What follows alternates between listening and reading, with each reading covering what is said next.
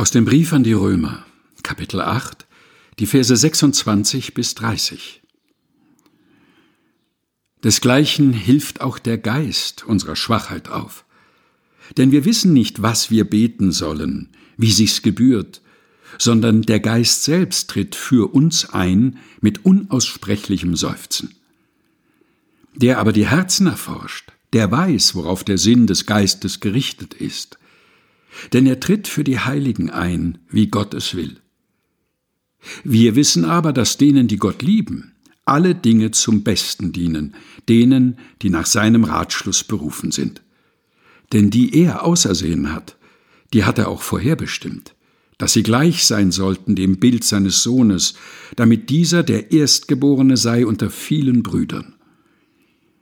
Die er aber vorherbestimmt hat, die hat er auch berufen. Die er aber berufen hat, die hat er auch gerecht gemacht.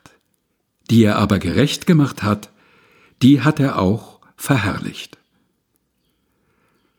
Aus dem Brief an die Römer, Kapitel 8, die Verse 26 bis 30 aus der Lutherbibel von 2017 der Deutschen Bibelgesellschaft.